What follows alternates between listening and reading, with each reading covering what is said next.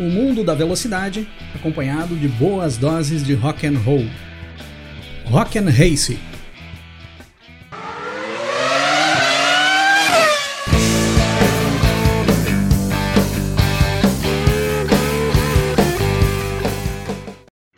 Pessoal, tudo bem com vocês? Grande Prêmio do Canadá 2022. Hoje a gente vai dar aquela passada geral para ver o que, que aconteceu aí no último final de semana em Montreal. Antes de tudo, a gente vai dar uma olhada nos comentários, nos palpites que vocês deixaram para essa corrida lá na live do TL2 que eu fiz lá na sexta-feira. O Cláudio Sacramento, apoiador, membro aqui do Rock and Race, colocou aqui na classificação: primeiro Vettel, segundo Alonso, terceiro Russell. Na corrida, já sabendo da punição ao Leclerc, primeiro Russell, segundo Verstappen, terceiro Leclerc. Eita, Cláudio. O Major colocou aqui na classificação Leclerc primeiro, Pérez segundo, Verstappen terceiro. No pódio, Pérez primeiro, Verstappen segundo, Russell terceiro. Olha, se tem um cara que zicou o Pérez nessa corrida foi tu, né, Major? O Dalmiro Filho, o mestre dos palpites aqui do Rock and Race. Bom dia, Cris, seu maluco. Vamos ao palpitão certeiro. Vai vendo. Max primeiro, ó. Sainz segundo, olha aí. Russell terceiro. Tinha que dar porcaria no final, né, Dalmiro? E ele ainda montou a banda do Rock and Race aqui do Grande Prêmio do Canadá. Bateria, Checo, grande recuperação na corrida. Guitarra base, Alonso, marcando pontos valiosos. E no baixo e vocal, Supermax. Acertei tudo, anota aí, Cris. Ô, Dalmiro, essa tua banda aí tá parecendo aquelas bandas do Ídolos lá, que passavam no SBT. Rafael Drummond, outro membro apoiador aqui do canal. Palpites, classificação: Pérez P1, Verstappen P2, Sainz P3. Corrida: Leclerc primeiro, Verstappen segundo, Russell terceiro. É, meu caro Rafael, acho que como palpiteiro, tu é um ótimo sambista. O Léo Senna, nosso luthier oficial aqui do Rock and Racing, no quali vai ser Max Pérez e Leclerc. Na corrida, Sainz, Alonso e Russell. O Léo Senna, sem sombra de dúvidas, é um dos caras mais constantes dessa temporada. Assim como George Russell e Nicolas Latifi. George Russell não sai do top 5. Nicolas Latifi não sai dos últimos 5. E Léo Senna não acerta um palpite. O Marcelo Garcia, na corrida, Alonso primeiro, Norris segundo, Bottas terceiro.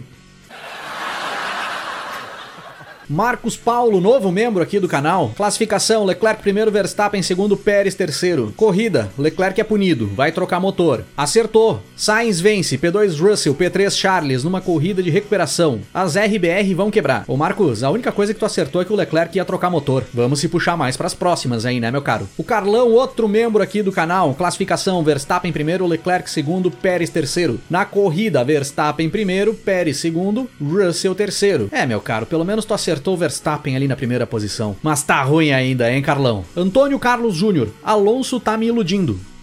Acertou. O Edon Monteiro, outro membro aqui do canal. No treino, Pérez primeiro, Vespa segundo, Leclerc terceiro. Na corrida, Verstappen primeiro, Pérez segundo, Leclerc em terceiro. Tá ruim ainda, hein, Edon? Arthur Silva, outro membro aqui do canal. Sainz é quem vai ficar com dor nas costas este fim de semana. Eu não vi o Sainz com dor nas costas não, tá, Arthur? Até nesse tipo de palpite aqui tu consegue errar. É verdade. Carlos Santos, mais um membro aqui do canal. No quali, Verstappen primeiro, Leclerc em segundo, Pérez em terceiro. Na corrida, Leclerc em primeiro, Sainz em segundo, Russell em terceiro. Tô torcendo para os dois carros da Red Bull não terminarem a corrida, senão fica sem graça o campeonato. Ô Carlos, começa a torcer para tu acertar mais os palpites, porque tá feio isso aqui. É, galera, muita gente apostando no Alonso ali na frente, muita gente apostando em surpresas ali dentro do top 10 da corrida, mas as coisas acabaram se encaminhando mais pro padrão que a gente vem tendo aí no decorrer da temporada. Mas lógico que todas essas apostas de surpresas ali na frente vieram por conta do treino classificatório com chuva que nós tivemos no sábado, que foi um treino muito interessante. Começando pelo Q1 aí, galera, nós tivemos aí caindo no Q1 o Yuki Tsunoda, que praticamente nem treinou, já se sabia que o Tsunoda iria iria trocar toda a unidade de potência da sua AlphaTauri e ele largaria lá do final do pelotão. Então o Tsunoda entrou na pista só de forma protocolar, ele praticamente nem treinou. O Latifi caiu por ali, que não é surpresa para ninguém. O Stroll e o Vettel ficaram por ali e isso sim foi uma surpresa, porque os dois vinham andando bem no decorrer de todos os TLs do final de semana. Inclusive, o Vettel tinha ficado no top 3 do TL3 horas antes do qualifying, já com a pista molhada. Então isso pegou todo mundo de surpresa ali pro qualifying. Muita gente apostando que pelo menos uma Aston Martin iria pro Q3. E o Pierre Gasly mais uma vez decepcionando aí também, ficando ainda no Q1, não conseguindo nem passar pro Q2 o Gasly. No Q2, pessoal, no Q2 caíram Leclerc, Norris, Pérez, Albon e Bottas. Leclerc também só passou pro Q2 de forma protocolar, no Q2 nem entrou na pista. Também já se sabia que o Leclerc trocaria toda a unidade de potência da Ferrari e largaria lá do final do pelotão. Destaque mesmo aqui pro Sérgio Pérez, que acabou batendo durante o Q2, tentando fazer volta rápida numa pista bem molhada com pneus intermediários e acabou ficando por ali mesmo, não tinha marcado tempo ainda para conseguir se garantir no Q3. Foi um prejuízo enorme pro Pérez pelo que ele vinha andando na temporada até aqui. O Lando Norris ficou por ali também, o Lando Norris teve problemas no carro no decorrer do Q2. O Alex Albon foi uma boa surpresa, colocando a Williams na 12 posição, andando bem o Albon ali na pista molhada, e o Valtteri Bottas ficando na 11 posição com a Alfa Romeo. E no Q3, pessoal, nós tivemos alguns grandes destaques. O primeiro deles foi a pole do Max Verstappen, uma pole avassaladora, sobrando mais de 6 décimos mais rápido que o segundo colocado, mais de um segundo e meio mais rápido do que o quarto colocado. Sobrou demais o Max Verstappen com a sua Red Bull naquela pista molhada no treino classificatório. E logo atrás do Max Verstappen, a grande surpresa do treino classificatório. Fernando Alonso com a sua Alpine na segunda posição. Desde 2012 que o Fernando Alonso não largava em uma primeira fila na Fórmula 1. Muito bom treino do Fernando Alonso, que conseguiu um bom acerto para o carro no final de semana, principalmente para as condições de chuva. Tinha uma boa velocidade de reta com a Alpine e gerou expectativa em cima de todo mundo. Todo mundo imaginava que o Alonso no domingo faria bonito novamente. O Sainz em terceiro, normal, dentro da posição onde ele deve estar. Hamilton em quarto, uma boa posição de largada para o Hamilton, mas mais de um segundo e meio atrás do tempo do Verstappen é muita diferença. E aí nós temos mais outra grande surpresa, na realidade duas grandes surpresas. Kevin Magnussen em quinto e Mick Schumacher em sexto. Muito bom ver as Haas largando no top 6. Os dois carros na Haas no top 6, que também geraram muita expectativa para o domingo. O Ocon alinhou na sétima posição, normal para o Ocon. George Russell em oitavo, poderia ter conseguido uma posição melhor de largada, o Russell, mas fez uma tentativa com pneu slick no final do treino, quando a pista já estava mais seca, e essa tentativa não deu certo. Foi válida, eu gostei, mas não funcionou, faz parte. Daniel Ricardo em nono e também é uma boa surpresa considerando a fase do Ricardo. E Guan Yu Zhou na décima posição, largando à frente do Valtteri Bottas, dentro do top 10. Muito boa posição de largada do chinês. E na corrida no domingo, pessoal, nós tivemos uma largada bem tranquila. Muita gente acreditava que o Alonso conseguiria atacar o Verstappen ali nas primeiras curvas, principalmente porque o Alonso estava com um acerto melhor de carro ali para a reta. Então, de repente, na arrancada ali ele poderia dar um pulo em cima do Verstappen, mas o Verstappen largou bem demais, não deu chance nenhuma pro Alonso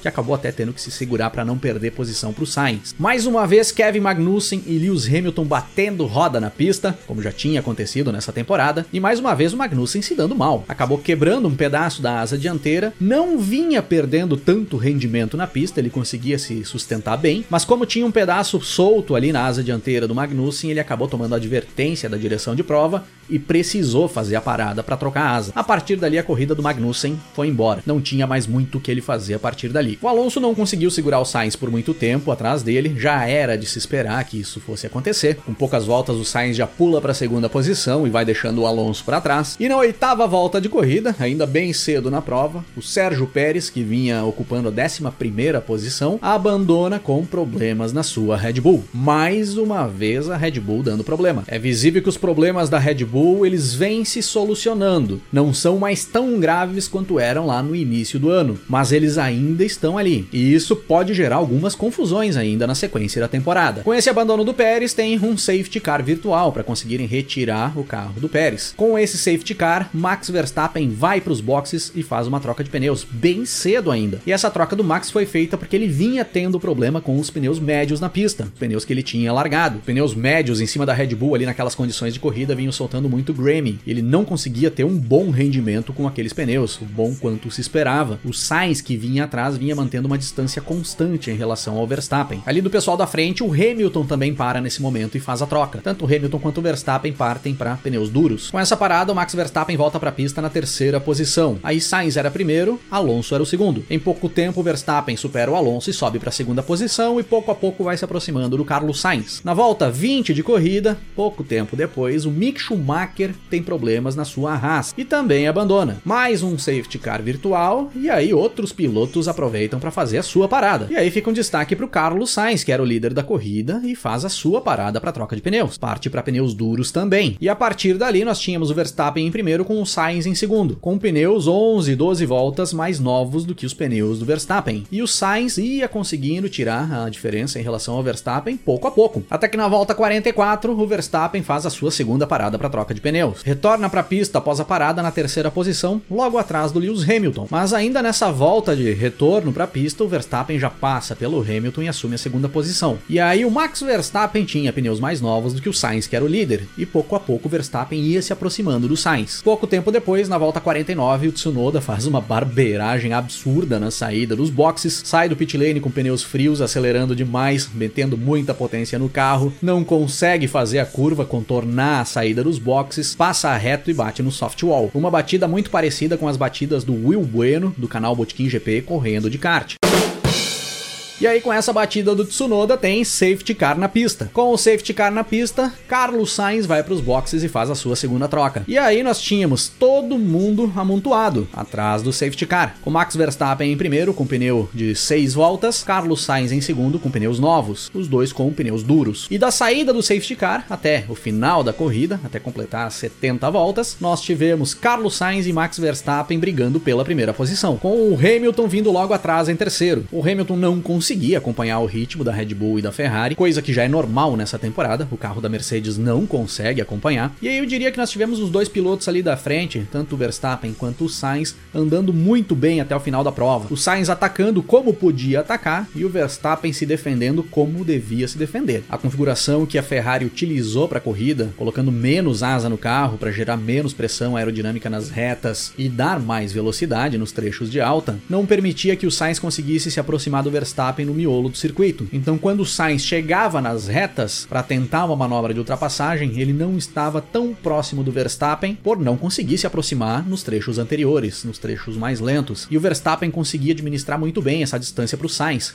E essa distância curta, que é uma distância difícil de ficar administrando. É difícil um piloto que está ali na primeira posição, tomando pressão do segundo piloto, andar 10, 15, 20 voltas na frente sem cometer algum erro, que era a única forma do Sainz conseguir passar o Verstappen. Só se o Verstappen desse uma errada. E o Verstappen foi perfeito por todas as voltas e se garantiu na primeira posição para fechar as 70 voltas do Grande Prêmio do Canadá, conquistando mais uma vitória na temporada e disparando na liderança do campeonato. Carlos Sainz cruzou logo atrás na segunda posição e Lewis Hamilton em terceiro. Uma ótima posição de chegada para o Hamilton. Torço muito para que seja o início de uma recuperação do Hamilton nessa temporada. O Russell chegou em quarto, pouco atrás do Hamilton. O Russell não conseguia andar no ritmo do Hamilton no decorrer da prova, mas também porque o o Russell vinha com um carro com mais pressão aerodinâmica, um carro que estava mais preparado para condições de chuva. Só que se mantém George Russell sempre dentre os primeiros cinco colocados. É impressionante a consistência do Russell nesse ano. Bom demais ver o Russell andando sempre ali. Charles Leclerc chegou na quinta posição, largou em 19, fez muitas ultrapassagens no decorrer da prova, teve vários problemas, ficou preso atrás de carros que eram mais lentos do que ele. A Ferrari atrapalhou bastante ele, fazendo uma parada para troca de pneus muito ruim, que acabou deixando ele atrás de uma fila de carros mais lentos, que se a Ferrari tivesse feito um trabalho bom, ele teria saído na frente dessa fila. Então o Leclerc poderia ter conquistado até um resultado melhor, poderia de repente até ter beliscado um pódio o Leclerc. Mas dentro das circunstâncias que se desenhou a corrida, considerando o pit stop ruim também que a Ferrari fez e a boa pilotagem do Leclerc no decorrer da prova, foi um ótimo resultado para o Leclerc também. Agora ele tá ali com uma unidade de potência nova para utilizar nas próximas etapas, já pagou uma punição e conseguiu buscar uns bons pontos. Boa corrida do Leclerc Leclerc. Esteban Ocon na sexta posição, uma boa corrida do Ocon também, e vale a gente se ligar já na evolução que a Alpine vem tendo. Se a Alpine conseguir manter esse nível de evolução, eu acredito aí que em duas, três, quatro etapas vai estar tá batendo roda direto com a Mercedes na pista, e eu torço muito para que isso aconteça. Valtteri Bottas chegou em sétimo, com o Guan Yu Zhou em oitavo. Olha as Alfa Romeo ali, hein? Bom demais ver as duas Alfa Romeo ali, e bom demais ver o Guan Yu Zhou ali na oitava posição. Na realidade, eles tinham cruzado em oitavo e nono. O Alonso tinha cruzado em sétimo, mas o Alonso tomou uma punição por zigue-zaguear na frente do Bottas, impedindo o finlandês de fazer a ultrapassagem. Com essa punição de 5 segundos, o Alonso acabou caindo para nona posição. Andou muito para trás o Alonso no decorrer da prova. Depois de ter impressionado todo mundo com a segunda posição no grid de largada, o Alonso não fez uma corrida lá tão boa. Ele teve problemas no carro, teve problemas na unidade de potência, então ele não utilizou toda a potência da unidade no decorrer da corrida, e ele e a equipe partiram para uma estratégia muito ruim. Fizeram um primeiro stint com pneus médios muito longo, buscaram uma estratégia diferente, como o Alonso já vem tentando fazer aí no decorrer de toda essa temporada. Várias etapas o Alonso tentou coisas diferentes, mas mais uma vez não funcionou. Tanto que o Ocon, que seguiu uma estratégia mais padrão, terminou na frente dele, tendo largado mais para trás. Mas fica o ponto positivo de nós termos visto mais uma vez aflorar a genialidade do Alonso, com aquelas voltas muito boas que ele deu no treino classificatório no meio da chuva no sábado. E o Lance Stroll, o canadense Lance Stroll, piloto da casa, acabou fechando o top 10, levando um pontinho muito importante para Aston Martin, que teve ali um final de semana, digamos assim, complicado na parte que interessava. Foram bem nos TLs e foram extremamente mal no treino classificatório e na corrida, que é onde conta para o campeonato. Então, um bom pontinho para o Lance Stroll e para Aston Martin ali na décima posição. Do décimo primeiro para trás, nós tivemos o Ricardo, o Vettel, o Albon, o Gasly, o Norris, o Latifi e o Magnussen. Eu deixo um destaque aqui para o Albon, que terminou numa boa décima terceira posição, considerando que o cara tá ali correndo com uma Williams, largou em décimo segundo, chegou em décimo terceiro, uma corrida constante do Albon. Fica um destaque bem negativo aqui para as McLarens, que saíram zeradas do Grande Prêmio do Canadá, e o que coroou esse desempenho ruim da McLaren foi aquele pit stop duplo que a equipe tentou fazer, com o Ricardo parando na frente e o Norris vindo logo atrás, uma parada já demorada para o Ricardo, que tinha parado na frente, quando o Lando Norris encosta ali para trocar pneus. Os pneus do Norris não estavam ali, ou tinha pneu de um tipo e pneu do outro, bem bagunçada a McLaren ali naquele pit stop, o que é uma vergonha, na minha opinião, para uma equipe grande como é a McLaren. Esse tipo de coisa não pode acontecer. O Gasly ficou ali em 14, final de semana muito ruim pro Gasly. O Latifi ficou em 16,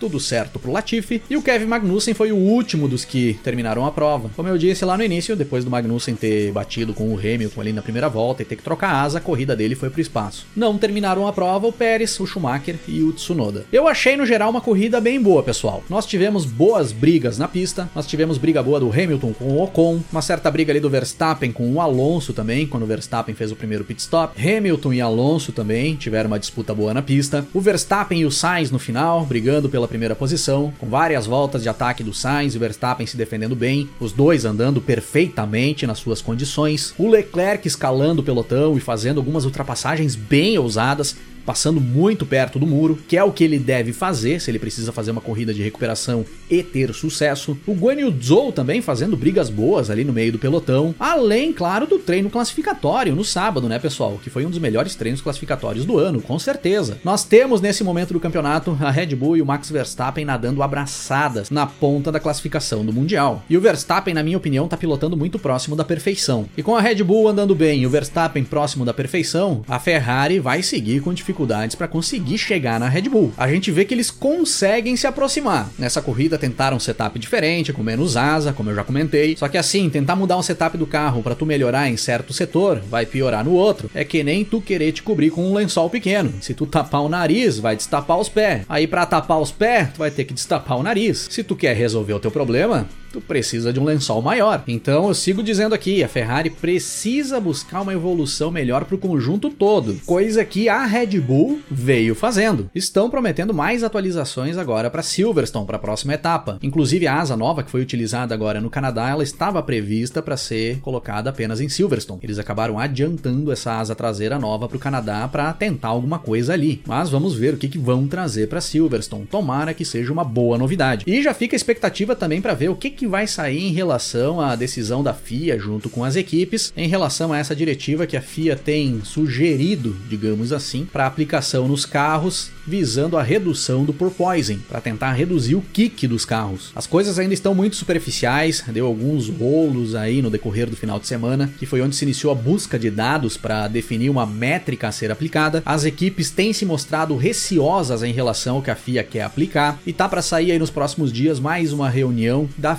Com os chefes de equipe para ver se chegam num consenso em relação a esse assunto. Aguardamos novidades para a sequência. E considerando os desempenhos dos pilotos no Grande Prêmio do Canadá Canadá 2022. Como é que ficou a banda do Grande Prêmio do Canadá, aqui do Rock and Race? Nesse final de semana nós temos um Power Trio em cima do palco. Eu vou colocar o Carlos Sainz na bateria. Fazia tempo que o Sainz não aparecia por aqui, mas nesse final de semana o Sainz mereceu pegar a bateria. Tá aí novamente o nosso querido espanhol nas baquetas da banda. O Lewis vai pro contrabaixo por ter conseguido evoluir bastante o desempenho dele e ter pegado mais um pódio, segundo pódio do Hamilton na temporada, desde a primeira etapa que o Hamilton não conseguia buscar um pódio, e Max Verstappen na guitarra vocal, que pilotou perto da perfeição no decorrer de todo o final de semana. Nos backing vocals, pessoal, eu vou colocar George Russell, Charles Leclerc e Fernando Alonso. Russell, por seguir sendo o cara mais constante, não sai do top 5 no final das provas. Charles Leclerc, pela ótima corrida de recuperação que ele fez, ele largou em 19, mas não foi por culpa dele, foi troca de unidade de potência da Ferrari, terminou na quinta posição, fez uma ótima corrida, não cometeu erros, foi bem o Leclerc. E Fernando Alonso pelo treino classificatório e por largar na primeira fila mais uma vez em sua carreira na Fórmula 1. E a aparelhagem essa semana, pessoal, eu vou terceirizar. Eu não vou colocar nenhum dos pilotos para carregar a aparelhagem, porque o cara que deveria carregar a aparelhagem essa semana, ele vai carregar os pneus para a McLaren, porque os mecânicos da McLaren não estão conseguindo se achar nos pneus. Pilotos chegam nos boxes para trocar pneus e eles não estão com os pneus certos do cara ali para colocar. Então o seu Yuki Tsunoda, que ia ter a responsabilidade de carregar a aparelhagem essa semana, por ter feito aquela barbeiragem na saída dos boxes, não vai carregar a aparelhagem. O Yuki Tsunoda vai carregar os pneus para a McLaren, porque a McLaren tá precisando de alguém que carregue os pneus e o seu Yuki Tsunoda tá precisando pensar um pouco na vida para não cometer mais esse tipo de barbeiragem que cometeu no Grande Prêmio do Canadá.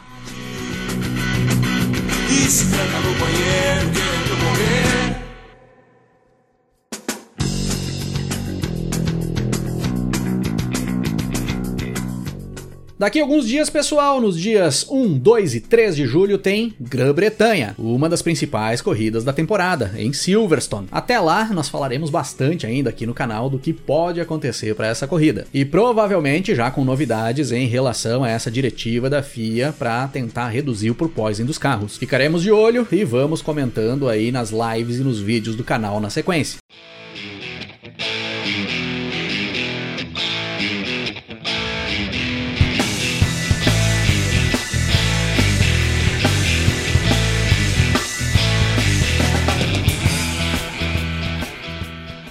Hoje eu quero rodar aqui, galera, um som do quinto álbum de estúdio do Guns N' Roses, álbum lançado lá na metade dos anos 90, que eu comprei.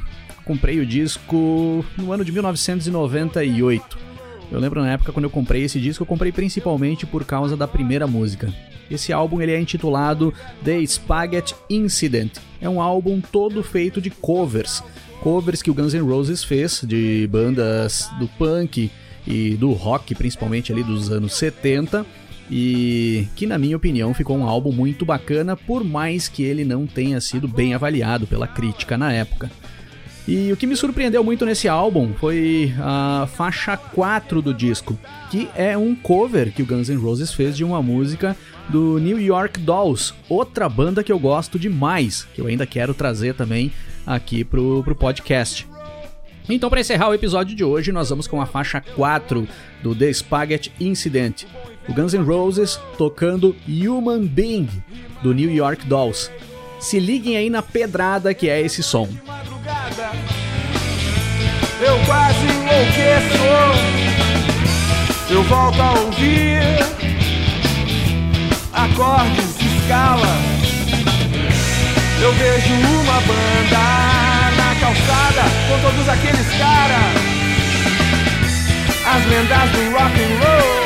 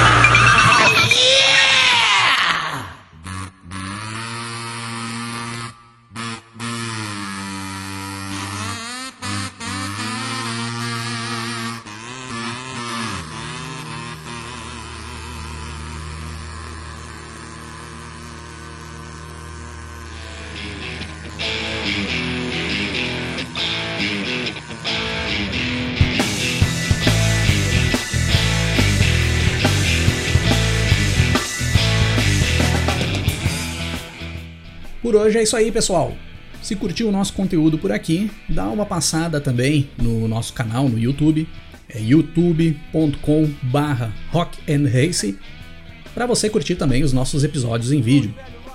E para me seguir nas redes sociais, é só procurar aí no Twitter ou Instagram, Cris8Silvestre, que eu tô por lá também. Valeu pela parceria e pela audiência. Um grande abraço para todo mundo. Até mais.